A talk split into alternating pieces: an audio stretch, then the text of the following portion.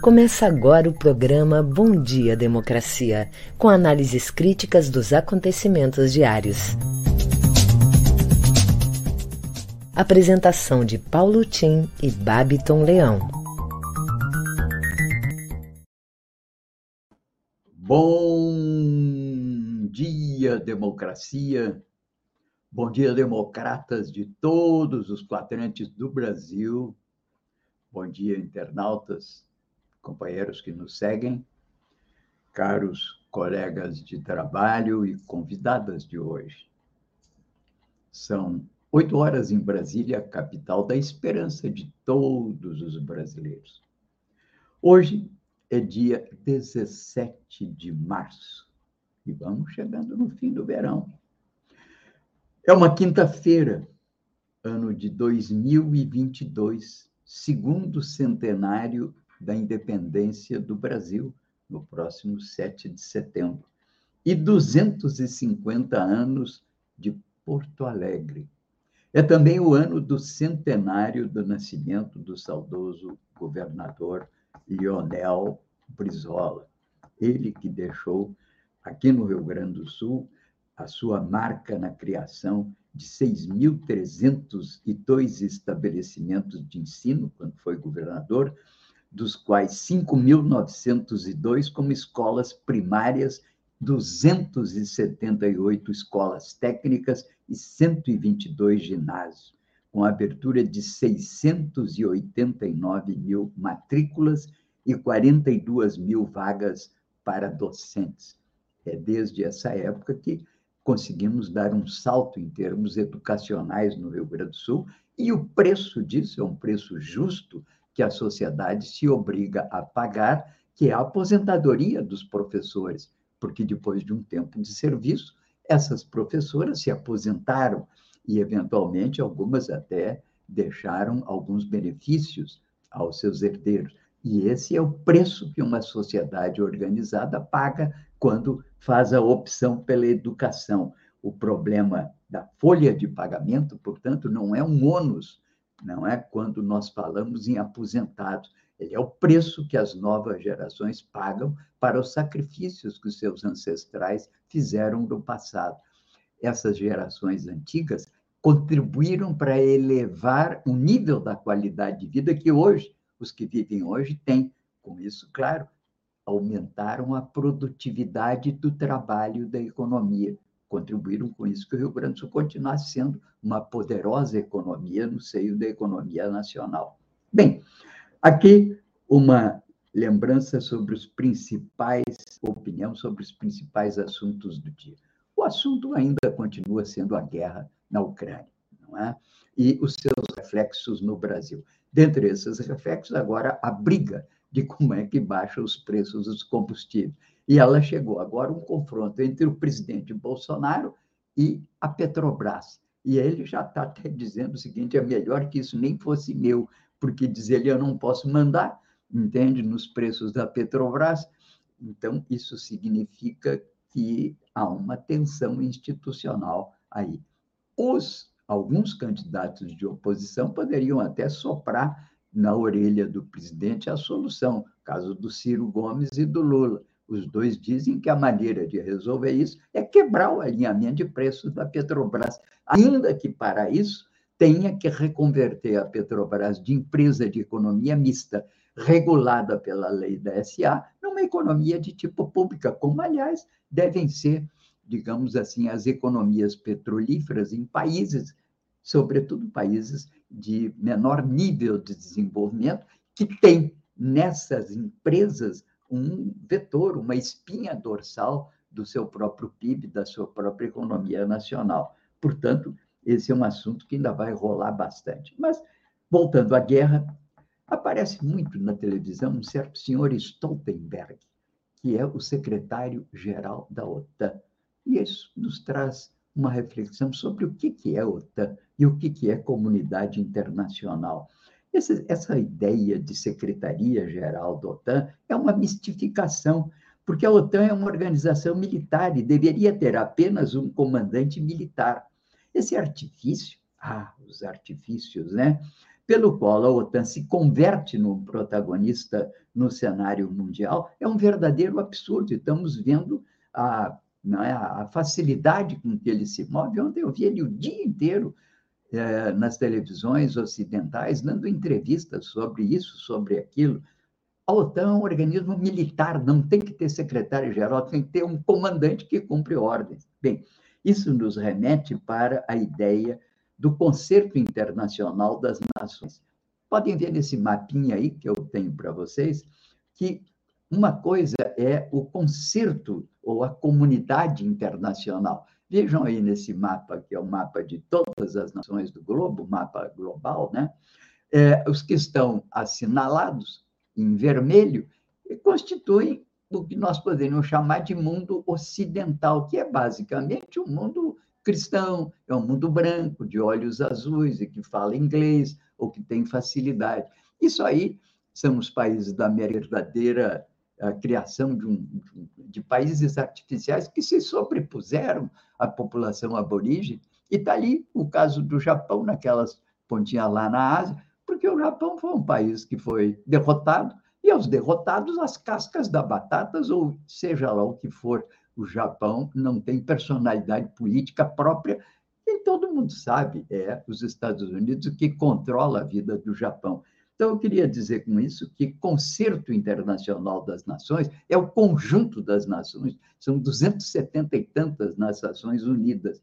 Isso é a comunidade internacional. Mundo ocidental é uma parte disso, talvez alcance aí não chega a 20 países. Até a América Latina não necessariamente é incluída na dita comunidade que a gente poderia dizer ocidental, porque ela tem diferenças, tem peculiaridades próprias, se chama América Latina. E ela também sofreu o impacto da colonização, mas guarda raízes muito fortes. É o caso da Bolívia. São países de população majoritariamente indígena, com uma filosofia própria que nada tem a ver com o mundo ocidental cristão. Então, isso é importante porque essas, esses organismos tipo NATO ou, ou OTAN, é, não, não, União Europeia, União Europeia é a União da Europa, de 27 países, a Inglaterra, o Reino Unido saiu. Não se confunde com comunidade internacional. Está errado quando nas redes a gente ouve falar em comunidade internacional quando se refere à posição que é a posição da comunidade dos mundos, dos países ocidentais. Tudo isso, claro, tem a ver com esse conflito que estamos vivendo atualmente, que no fundo é um conflito entre um país, que é a Rússia, com a comunidade não internacional, com a comunidade ocidental. Por isso que eu digo que é uma guerra não da, não é uma guerra da Ucrânia, é uma guerra na Ucrânia, em que se confrontam duas potências nucleares. Todo cuidado é pouco. Parece que o Zelensky agora deu-se conta disso e admite que não pode entrar na OTAN porque tem limitações. Bom, vamos adiante, porque temos que ver as manchetes do dia. Eu já estou aqui atropelando o Babton. Bom dia, Babton. Bom dia, democracia. Bom dia, Paulo Tim. Bom dia para toda a nossa audiência. Trago agora algumas das principais manchetes do dia, iniciando pelo G1. O Brasil registrou 354 mortes por Covid-19 nas últimas 24 horas, totalizando 656.003 óbitos desde o início da pandemia. Biden chama Putin de criminoso de guerra. Rússia diz que é imperdoável. Selic sobe para 11,75% e está na maioria, no maior patamar em cinco anos. Folha de São Paulo. Recusa dos Estados Unidos faz Bolsonaro pedir ajuda a Putin para submarino nuclear. Alckmin diz que delação de Ecovias traz acusações injustas em ano eleitoral. Na CNN Brasil, Brasil pede que sanções e a Rússia não incluam fertilizantes. Mourão se filia aos republicanos e confirma que disputará Senado. Bolsonaro articula e ex-diretor-geral da Polícia Federal deve seguir no governo. No Estadão, quatro ministros do STF votam, votam para anular grampos autorizados por Moro. Brasil de fato. Atos para evitar o despejo de meio milhão de pessoas acontecem pelo Brasil nesta quinta. Para manter hegemonia financeira, Estados Unidos estudam criar moeda digital. O governo Bolsonaro interferiu na Anatel para autorizar a empresa de Elon Musk no Brasil. Lula vence no primeiro turno com 50,5% dos votos válidos, diz nova pesquisa da Quest. Bom, Paulo no nosso Bom Dia Democracia de hoje, vamos receber. A gente já tentou receber ela essa semana, não conseguimos, então hoje vamos em uma nova tentativa. A integrante da Rádio Web Manaus e Voz da Resistência, Daniela Castro, que vem conversar com a gente sobre o lançamento do seu livro Militância nas Redes. E também é artista, produtora cultural e representante do Bloco das Pretas, Negra Jaque, que vem falar conosco aqui sobre o ensaio do bloco que acontecerá no próximo dia 20 de março. Em seguida, eu volto com o Boletim Coronavírus, trazendo a vacinação da capital gaúcha. É com você, Paulo Tim. Ok, muito obrigado. Bem-vinda, Daniela. Bem-vinda, Negra Jaque, também, que já estou vendo que estão aqui é, nos acompanhando. Bem, como fazemos aqui diariamente, estamos abrindo Bom Dia Democracia com o apoio da CUT Rio Grande do Sul, a Durgues Sindical e Cressol. Nosso programa é um contraponto à grande mídia corporativa na defesa da informação como um direito da cidadania e da democratização da imprensa nos termos da Carta Mundial da Mídia Livre, aprovada no Fórum Mundial em 2015. Eu sou Paulo Tim e registro os temas aqui comentados e respectivos links no meu Facebook, que ficam, onde ficam também registradas é, a newsletter diária correspondente que fazemos. Bem, aqui queria chamar a atenção aos que nos escutam na rádio Estação Democracia, que é a nossa playlist musical que acompanha toda a programação todo dia, foi organizada por Guilherme Xavier Sobrinho. E de meia-noite às seis da manhã levamos ao ar a estação Zusa Homem de Melo, grande crítico musical e introdutor do jazz no Brasil, com blues, jazz e muita música internacional. De manhã cedo, temos aqui a abertura às seis horas da manhã com o melhor da música de raiz no Brasil e do cancioneiro, que é o cancioneiro Califórnia do Rio Grande do Sul, que foi organizado pelo músico Celso Jardim aqui de Torres. Ficam vocês, portanto, convidados a escutar diariamente a nossa boa música, além dos programas da Estação Democracia. Bem, Rapidamente, as principais notícias do dia. O G1 traz o seu resumão. Rússia e Ucrânia sinalizam avanço nas negociações pelo cessar-fogo. O governo deve anunciar hoje a liberação do saque do FGTS. E depois de confirmar, o ministro da Saúde recuou sobre confirmação de casos de Delta Cron no Brasil, um no Pará, outro no Amapá. Afinal, foram mesmo confirmados. Até o fim do mês, Covid não será mais pandemia, mas endemia, diz Bolsonaro, e por isso torce o ministro que deseja sair do seu cargo e entrar em campanha para uma senatória na Paraíba, naturalmente mostrando-se ao seu eleitorado como o homem que acabou com a pandemia do Covid no Brasil.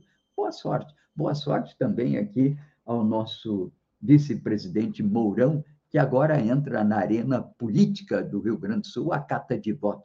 Isso é maravilhoso, porque se os militares procuram, consagrados, procuram a via do voto, é porque vão abandonando aquelas velhas ideias de tomar o poder pelas armas, né? Bem, com relação aqui à guerra na Ucrânia, há uma série de questões que estão avançando. O Zelensky, presidente que teve grande é, notoriedade agora, já admite, não é difícil, não vai desistir do sonho de colocar a Ucrânia na NATO.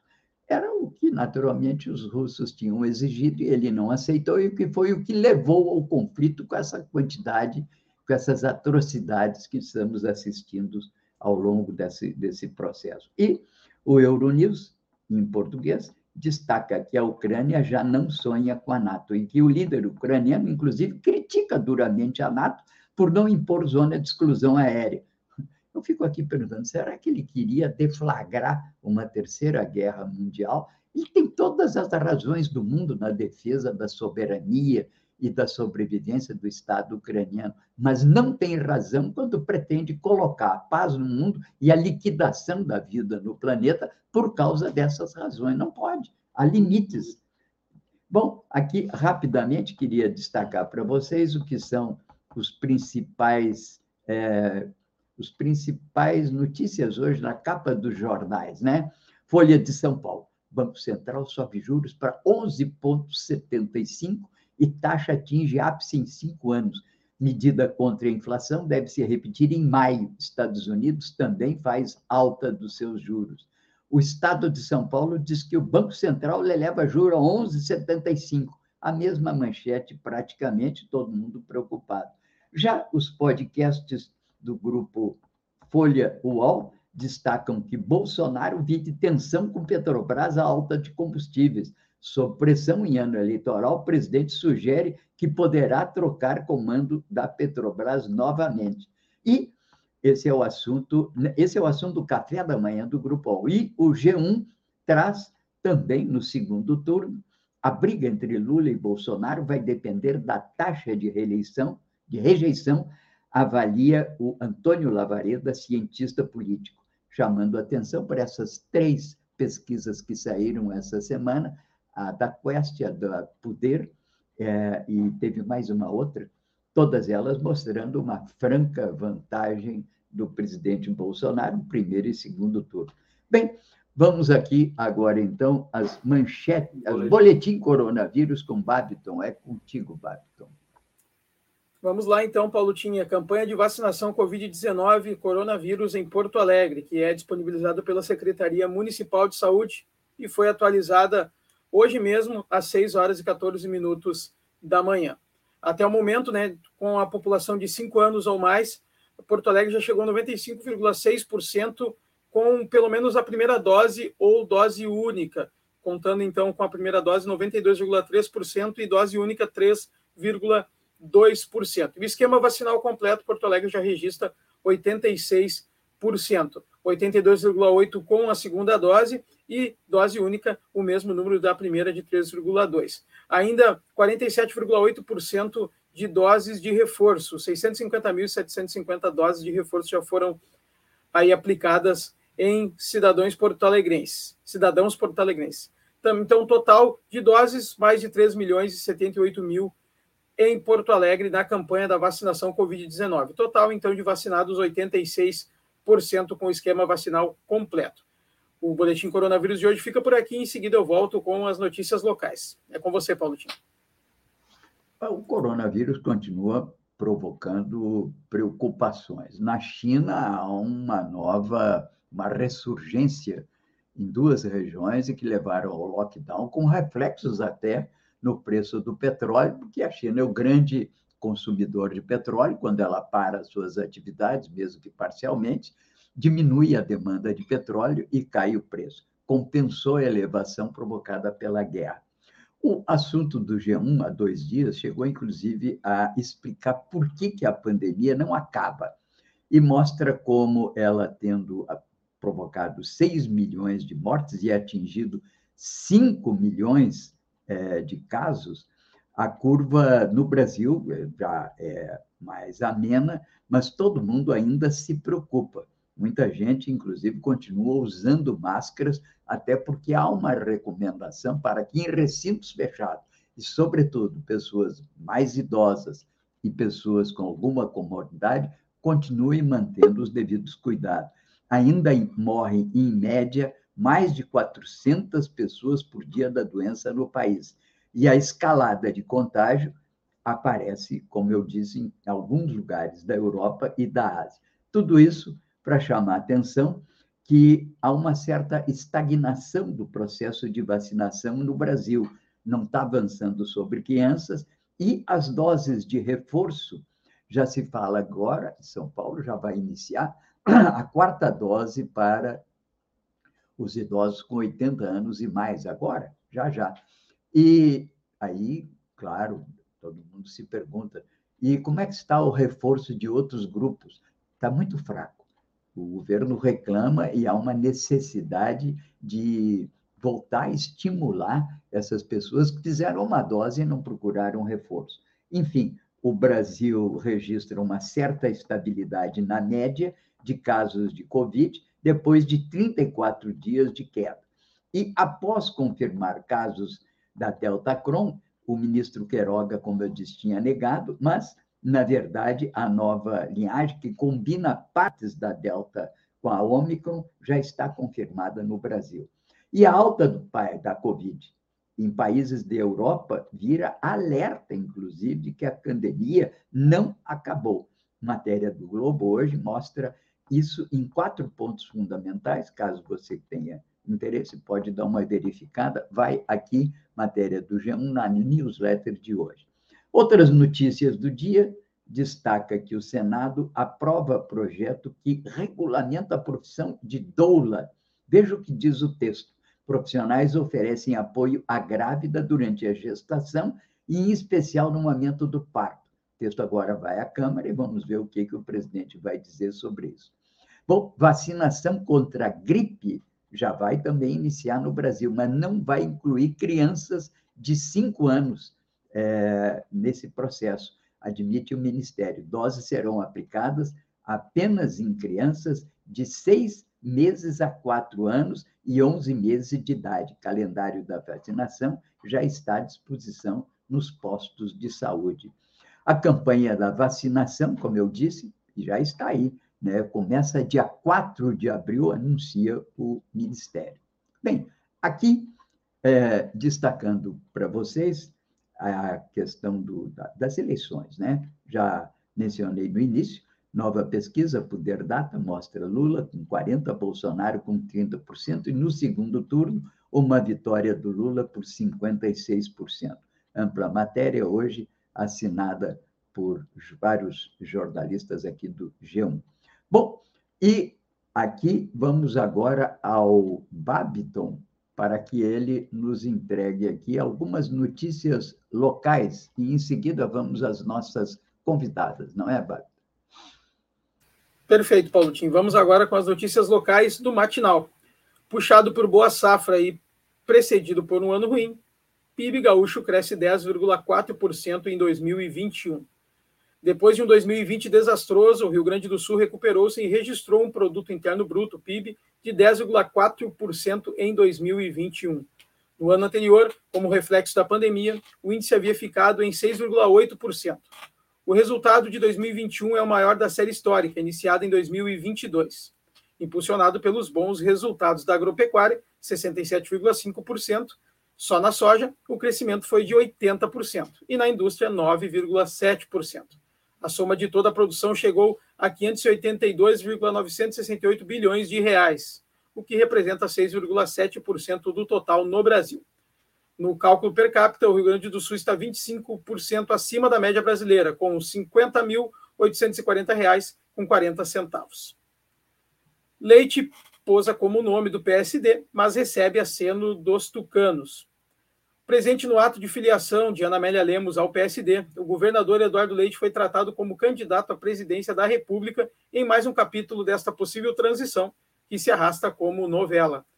O presidente nacional do PSD, Gilberto Kassab, rasgou elogios ao gaúcho, dizendo depositar nele esperanças de renovação. Leite, por sua vez, afirmou que não tomou decisão a respeito e, caso migre de sigla, não será para congestionar a terceira via. Ao mesmo tempo, ele segue em conversas com o PSDB e sinaliza que poderia permanecer caso fosse o nome para disputar o Planalto.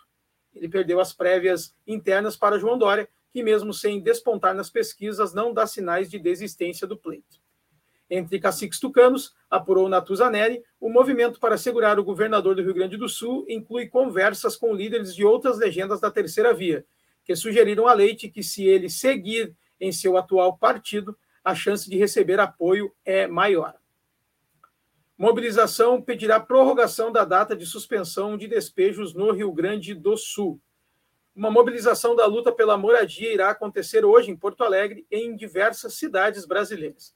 A manifestação irá pedir uma nova prorrogação do prazo da decisão do STF, que suspendeu os despejos e desocupações por conta da crise sanitária.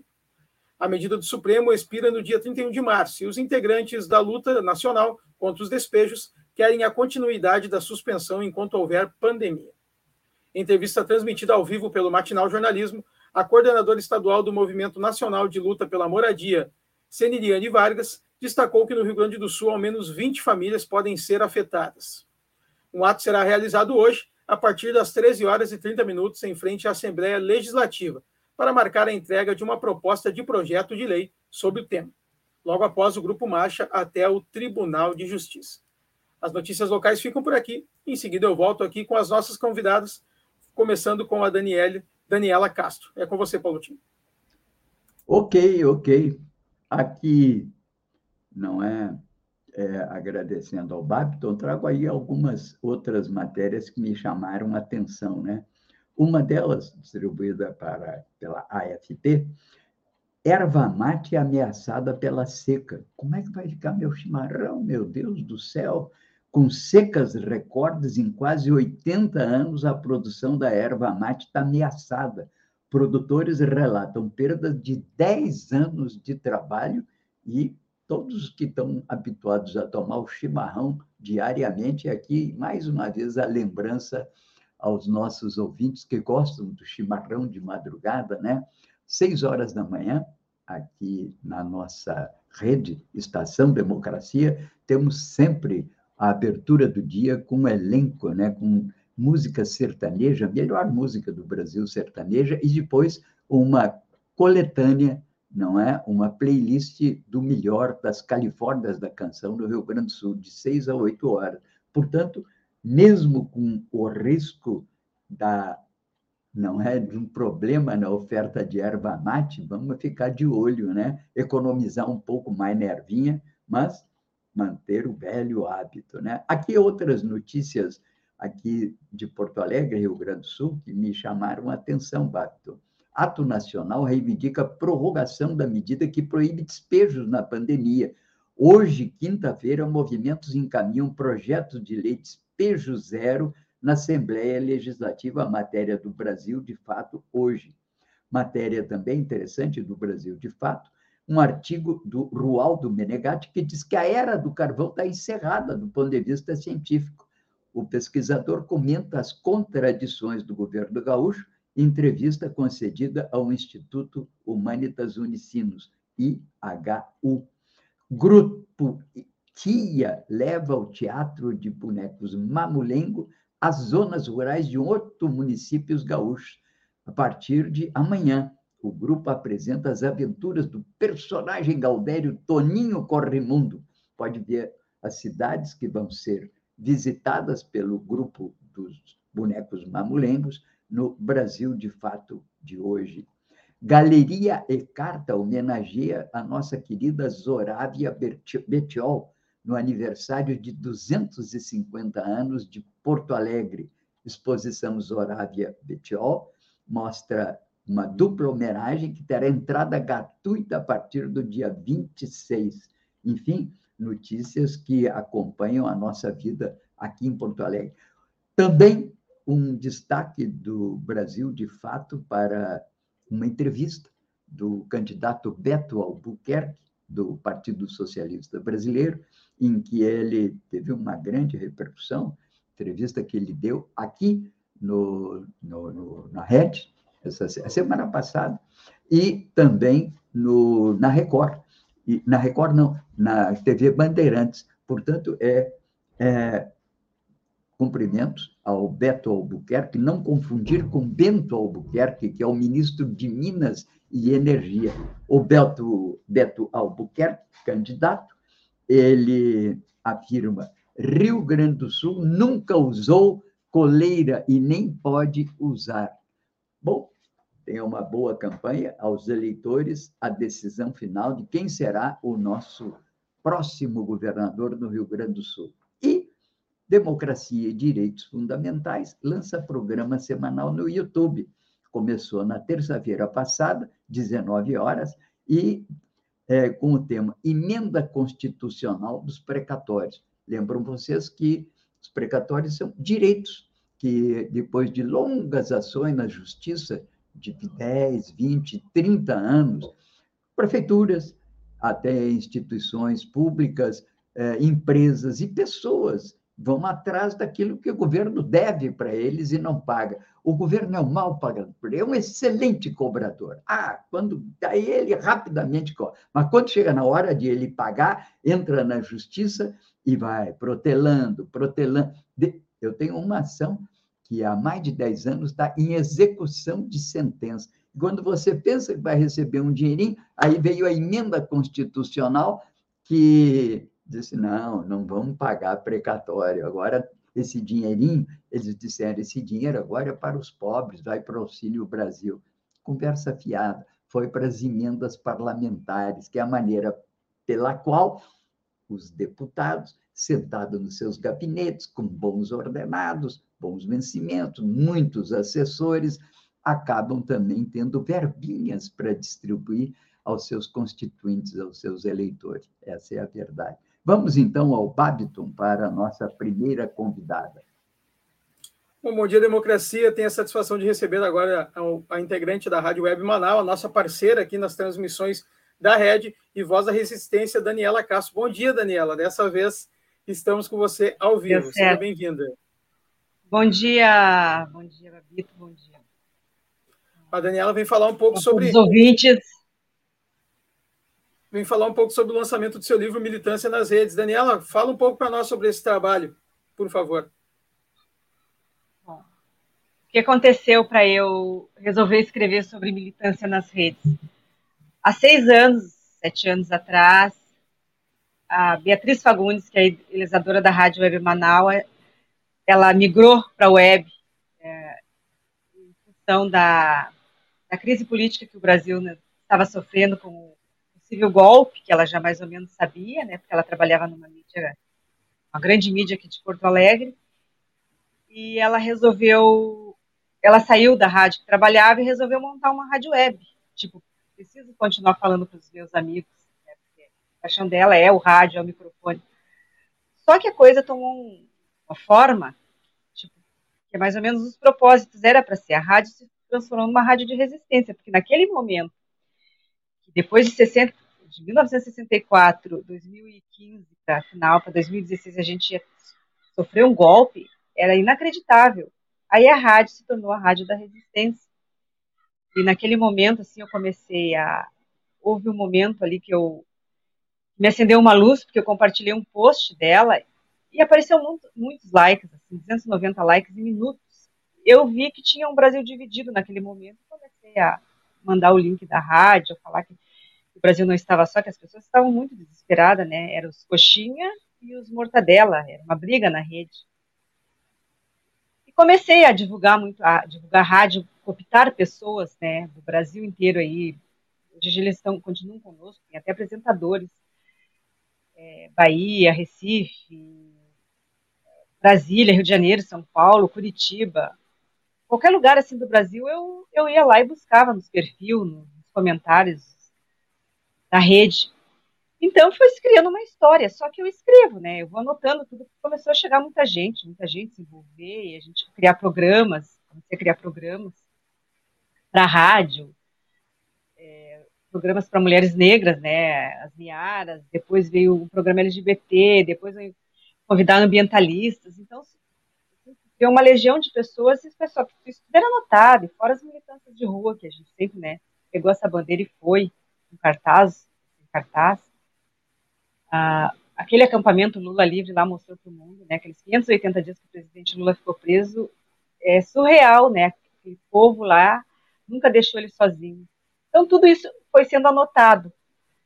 Como se fecha um ciclo? Disse, nossa, é muita conversa, é muita história.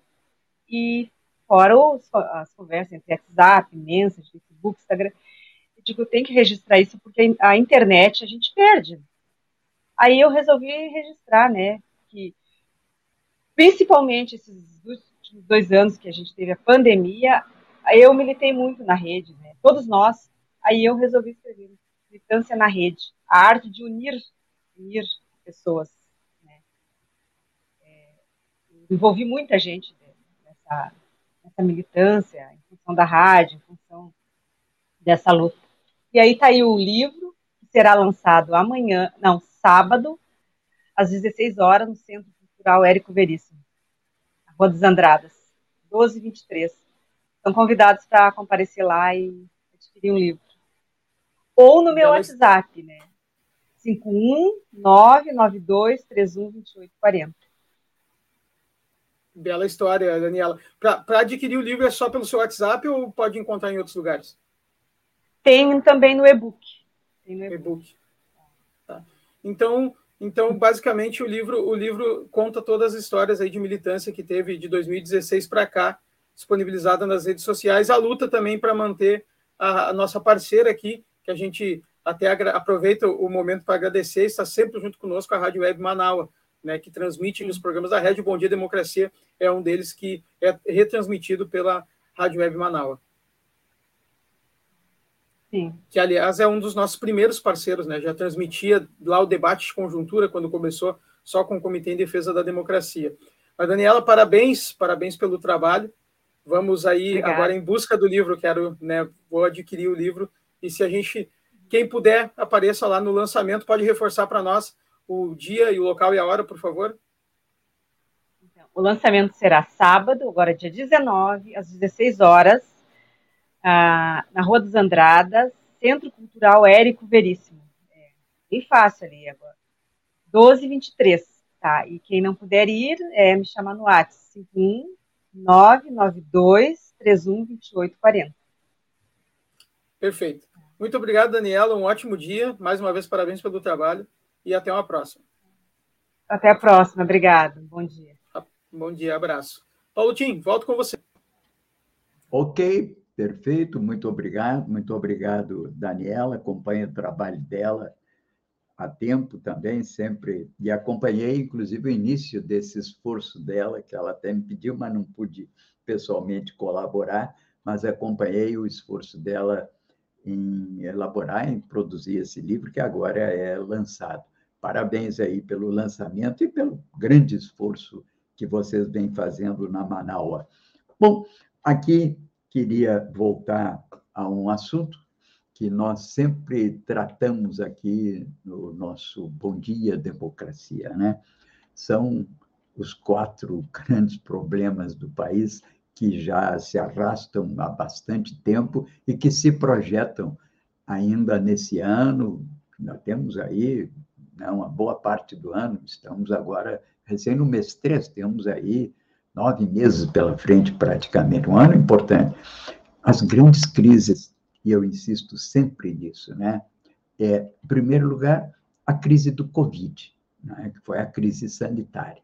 Mais de 655 mil óbitos e sequelados, coisa que agora vamos tratar de avaliar e conhecer melhor, porque é uma doença nova, não se sabe qual é a projeção dela sobre aqueles que contraíram o vírus e que aparentemente estão bem, mas se suspeita que possam ter sequelas ainda por um bom tempo.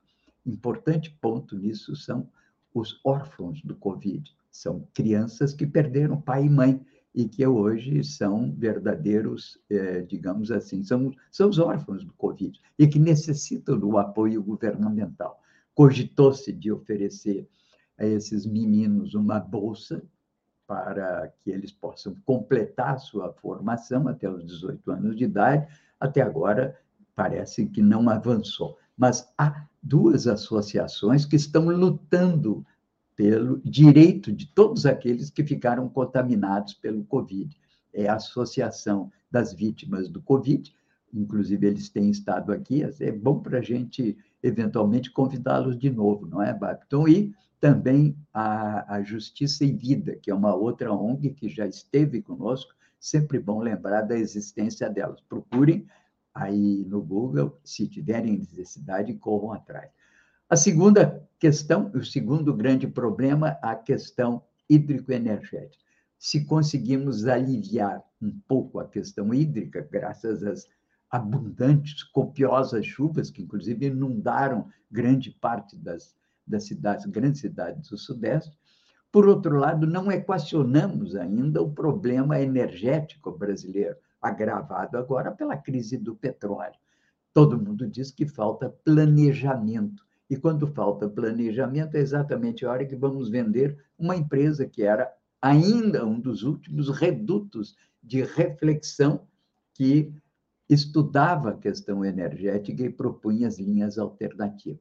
Na verdade, continuamos, e dizem todos os especialistas, com falta de capacidade de planejamento para enfrentar os desafios que podem se acentuar com a retomada da economia. que não vai acontecer esse ano. Ontem, inclusive, houve uma revisão é, das perspectivas de crescimento do PIB nesse ano.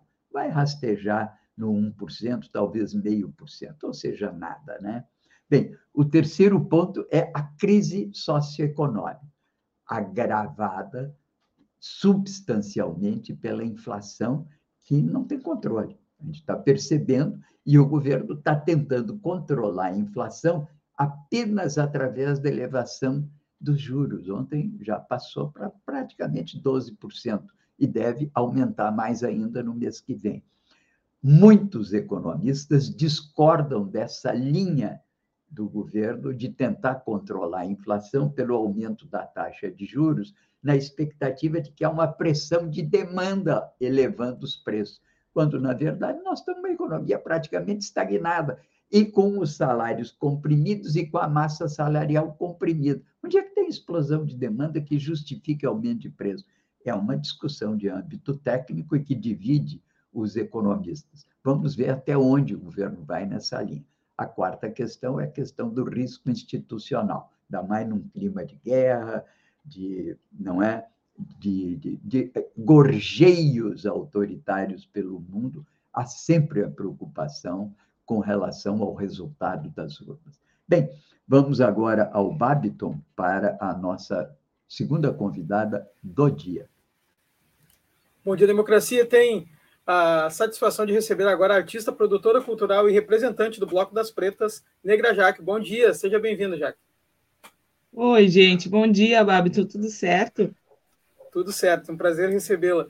Já que antes de falar sobre o ensaio do bloco, que acontece no dia 20 de março, agora no, no final de semana, quero que tu fale um pouco para a nossa audiência sobre o Bloco das Pretas, sobre esse projeto muito legal que você é representante e faz parte.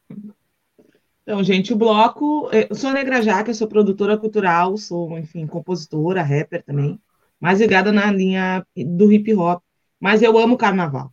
Então, em 2019, a gente reuniu um grupo de mulheres pretas que não se sentiam representadas pelo carnaval que a cidade oferecia, o carnaval que era produzido a partir do momento que os nossos corpos pretos estavam lá apenas como alegoria e adereço, literalmente, sabe? Então, o bloco ele vem com esse caminho de ter mulheres pretas na produção, mulheres pretas vocalistas, que é muito difícil ver nos blocos de rua mulheres que puxam bloco, mulheres que cantam em bloco, então geralmente é massivamente masculino, assim como o hip hop, eles se refletem, né? Não é porque são movimentos de, de populares que eles vão ficar livres do machismo. Então, 2019, a gente juntou esse grupo de mulheres pretas.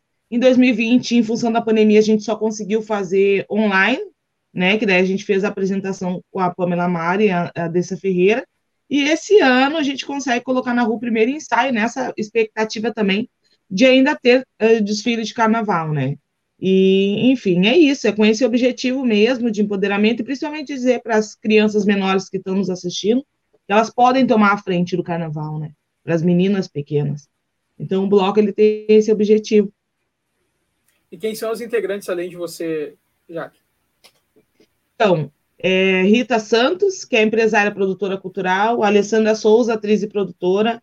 A gente vai estar junto com a Renata Pires, sambista, Dina Donelli, sambista, Roberta de Moura, sambista, que são essas mulheres que vão estar junto acompanhando né, esse ensaio do bloco e, e em breve aí a nossa saída para a rua. E o ensaio do bloco é só com vocês ou tem também outros artistas que vão participar? Tem esse, esse grupo é, é, que vai ser, vai fazer a apresentação, né? Mas, claro, tem uhum. os músicos e vai ser no espaço do Venezianos. Então, assim, além das atrações, que cada artista dessas que eu falei, elas vão ter o seu momento das suas músicas autorais, né? Tem uma banda base. No final vai ter uma batucada. Então, a gente está convocando as mulheres pretas ou não para levar o seu instrumento, né? Vai ter uma mestra de bateria, que é a Karine, que vai estar tá lá no final da, da, da atividade, no final do ensaio, para mobilizar também uma bateria que a gente ainda não tem. Então, começa a partir daí a oficina de, de percussão também, né? Para montar esse corpo, essa bateria do bloco que a gente ainda não tem. Então, convocar a mulherada aí para estar tá participando e fazer corpo nessa bateria do Bloco das Pretas. O horário que vai ser o evento no dia 20? A partir das 17 horas, a partir das 17 horas na Travessa dos Venezianos, ali na Cidade Baixa. A gente vai, sai a partir do bar, né, do Bar Venezianos, e vamos ocupar a travessa. E, por exemplo, né, acaba o ensaio do bloco. Né, o Bloco das Pretas segue funcionando, segue fazendo eventos, segue, é segue trabalhando. A partir de agora, desse, desse início, né, dessa oficina de percussão com a nossa mestra Karine, a gente segue com as atividades, agendando com um grupo que se formou a partir dali, os ensaios aí só da percussão, né, os ensaios só das vocalistas. Então, é, é um movimento que, que antecedeu a pandemia e agora consegue se concretizar. A gente trabalha para a sustentabilidade do Bloco Venenos Abadás, eu estou aqui com meu look pronto já para domingo, trabalhando com, com os abadás, enfim, vaquinha coletiva, porque como o bloco é extremamente autônomo, a gente que faz mesmo e se movimenta para sustentar o bloco, né, para fazer com que ele aconteça, é, a gente precisa seguir com essas ações, né, seguir com as oficinas de percussão, seguir com, a, com o encontro das vocalistas, e aí, para em breve, a gente está anunciando mais eventos do bloco. E quem quiser acompanhar o Bloco das Pretas e também o trabalho da Negra Jaque, onde é que encontra? Ah, então, pessoal, para trocar ideia comigo, é só Negra Jaque Oficial. No Instagram, ali tem todos os contatos, inclusive do Bloco das Pretas.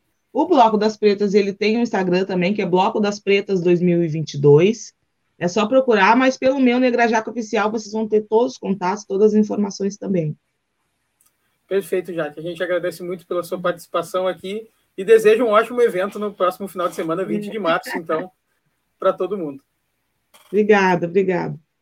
Até uma próxima. Abraço, um bom dia. Bom, Paulo Tim, volto com você. Em seguida, eu venho aqui com a nossa programação.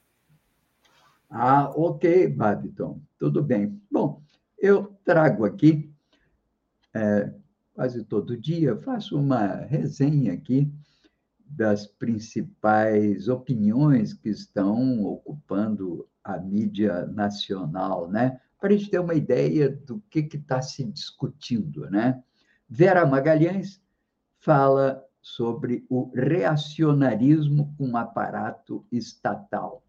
Reacionarismo, a propósito, não é apenas conservadorismo, seria um conservadorismo retrógrado, ou seja, uma tentativa de voltar atrás ao tempo, imaginando que as coisas podem se reconstruir como eram no passado. Bom, aqui também outros temas trazidos aqui em artigos na grande mídia. Bernardo Melo Franco nos fala dos ventos do Chile, um artigo que também repercute e traz à tona a posse do Boric, um jovem de 36 anos que assumiu a presidência do Chile trazendo mais uma vez ao comando daquele país uma alternativa à esquerda. Ele substituiu o presidente Pinheira, que nos últimos quatro anos havia tentado manter uma política afinada com o chamado consenso de Washington, que nós chamamos também de neoliberal, que é uma política do Estado mínimo para os pobres e um Estado máximo para os ricos porque sempre o Estado corre em socorro deles quando as suas empresas vão quebrar, quando eles estão com problemas aqui ou acolá. Mas é exatamente a política do neoliberalismo e que levou a uma situação de penúria no Chile e que fez com que grandes é, massas de trabalhadores, de idosos, de professores e jovens fossem às ruas rejeitando esse modelo e exigindo uma revisão da política. Essa revisão ela se incorpora a uma a esse paradigma latino-americano que é de questionar aquilo que eu falava no começo, a sua vinculação automática com tal dito mundo ocidental cristão, que é na verdade uma inadequada maneira de se colocar como proposta para o mundo os ideais que são os ideais de uma sociedade como a sociedade americana, com seu American Way of Life, com seus interesses. Então, aqui na América Latina, há sempre uma inquietação e um desajuste. Não é de agora, isso é desde o início do século, não é por outra razão que já em meados do século XIX, os Estados Unidos moveu uma guerra com o México e tomou-lhe metade do território. E, desde então, há sucessivas intervenções que expressam exatamente essa inquietação e esse desajuste da América Latina. Há um estudo clássico sobre isso, que circulou muito nos anos 70 no Brasil, que mostra, na verdade, que a América Latina tem uma tradição cultural afinada com ideais mais humanísticos do próprio Renascimento e do Iluminismo. E os anglo-saxões têm uma visão prática de resultados, são muito guiados não pela ideia de justiça, mas pelo ideal de concorrência, de competitividade na base de daquele velho ditado que diz assim, entende? Cada um por si, Deus por todos. Bem, isso dá uma ideia dos dados dos debates que estamos tendo aqui na nossa imprensa. Eu volto com mais destaques com artigos da imprensa no Brasil, mas vamos ao Babiton, porque ele nos traga a programação do dia. O Babiton. Vamos lá, Paulotinho. Nessa quinta-feira, 17 de março, temos às 14 horas Espaço Plural Debates e Entrevistas, que hoje volta a ouvir os pré-candidatos ao Piratini. Nesta quinta-feira, vamos ouvir o advogado, vereador e ex-deputado, pré-candidato pelo pessoal ao governo do Estado, Pedro Ruas. Então, hoje, no Espaço Plural, debates e entrevistas, você fica por dentro de um pouco mais sobre os planos aí dos partidos com seus pré-candidatos ao governo do Estado. E a apresentação do Espaço Plural é da Clarissa Hennig, da Rádio Com Pelotas, e do Solon Saldanha, aqui da Rede. E quinta-feira, como de costume, temos também o Estação Prata da Casa. E nesta quinta, a apresentadora e poeta Nora Prado recebe a cantora, produtora e educadora Naná Correia. Ela vai falar um pouco sobre a sua carreira, sobre a sua trajetória até hoje. Então não perca Estação Prata da Casa, às 16 horas, aqui na Rede Estação Democracia e também nos canais dos parceiros. Você pode já entrar lá no YouTube assinar o canal, ativar o sininho também no Facebook, Instagram, Twitter, Spotify e no estaçãodemocracia.com. Fortaleça cada vez mais a ideia da rede com cultura e jornalismo independente aqui de qualidade para você.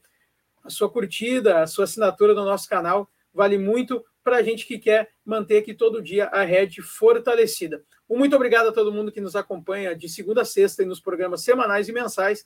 Um bom dia, democracia, e volto com você, Paulo Tim.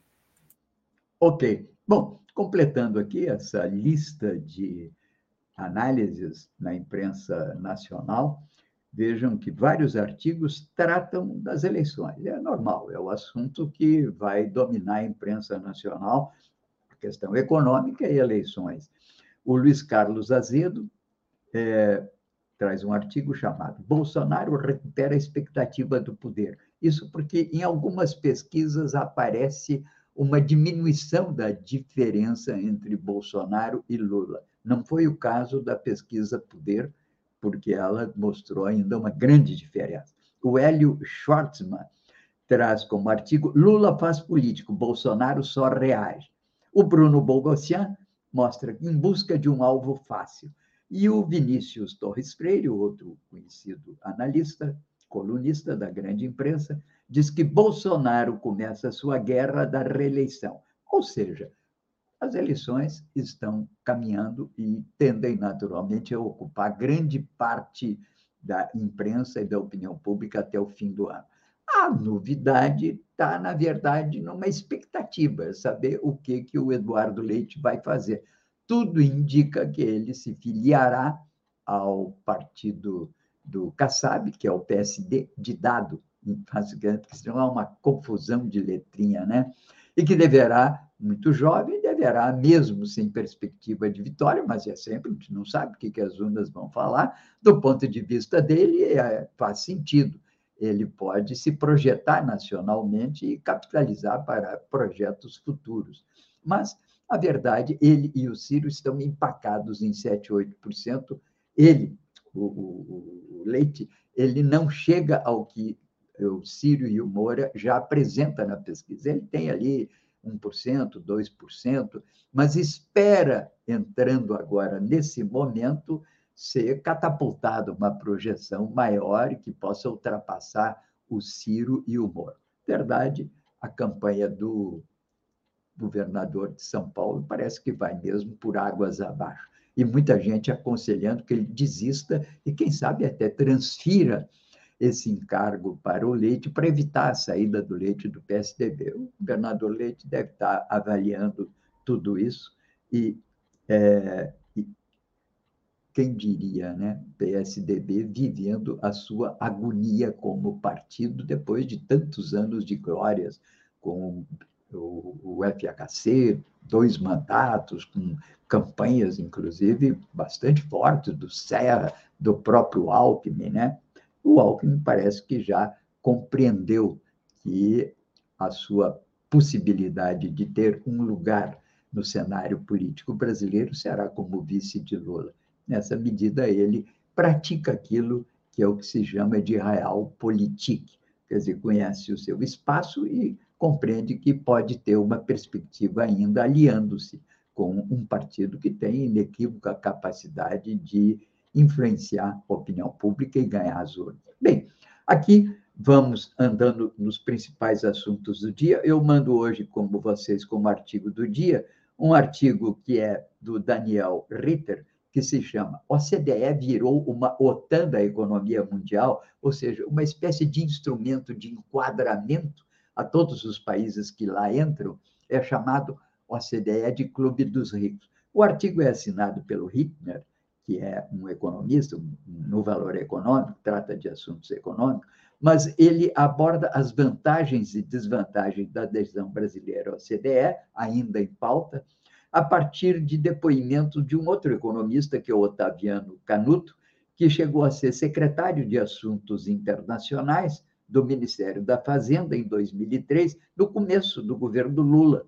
E ele, inclusive, participou da OCDE de palestras onde recebeu os recados com relação à possível entrada do Brasil. O assunto é um assunto que volta e meia volta ao debate, à tona, porque há uma uma, um certo receio de economistas heterodoxos da oposição de que essa entrada na OTAN, na, a entrada no, no, na OCDE, represente uma espécie de entrada na OTAN, como diz o título do artigo do Daniel.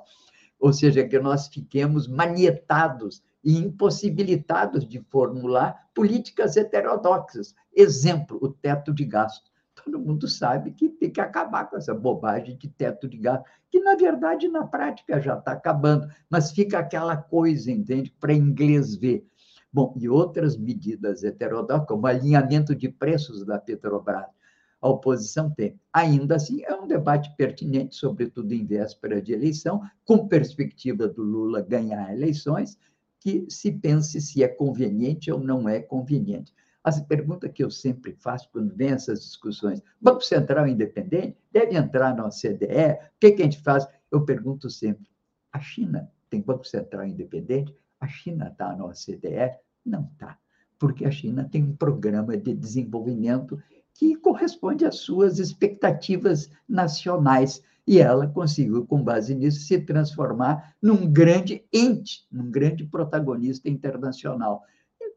Eu acho que se nós quisermos um lugar com personalidade própria no cenário internacional, é bom a gente sabendo o que, que interessa aos brasileiros e à economia nacional. Bem, vamos ficando por aqui por hoje, agradecendo a Daniela Castro e a Negra Jacre pela sua participação aqui conosco.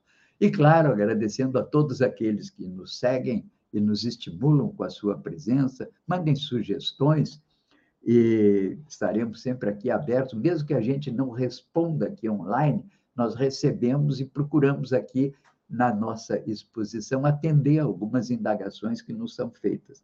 E agradecer ao nosso produtor do programa, o querido Bárbaro, que está ali quieto, mas está feliz, hoje é quinta, né? Vai descansar todo fim de semana, já não vê a hora. E aqui, Algimar, que esse tá, faz nada, né? Tá, só vem aqui, trabalha de 8 às 9, o resto do dia fica em casa, só na tranquilidade. Eu que tenho que ficar lendo e ouvindo essas matérias o dia inteiro para falar para vocês. Abração para todos, bom dia, democracia, até amanhã.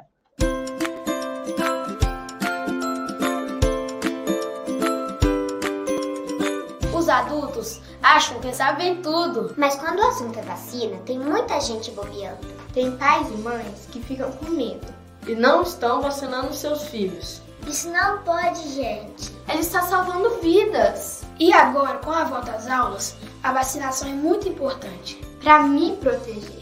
Para proteger todo mundo que eu amo. A minha avó, meu avô, minha tia, minha vizinha, muita gente mesmo. Tá cheio de mentiras por aí e os adultos estão acreditando. Gente, é só pesquisar, procurar as fontes confiáveis. Ela é segura, não é experimental. Ela funciona. Com todo mundo vacinado, as coisas vão melhorar. E a gente vai voltar a brincar, aprender e seguir com o nosso plano, que é fazer o mundo melhor. Portal da Vacina é o Brasil todo conectado para pôr um fim na pandemia.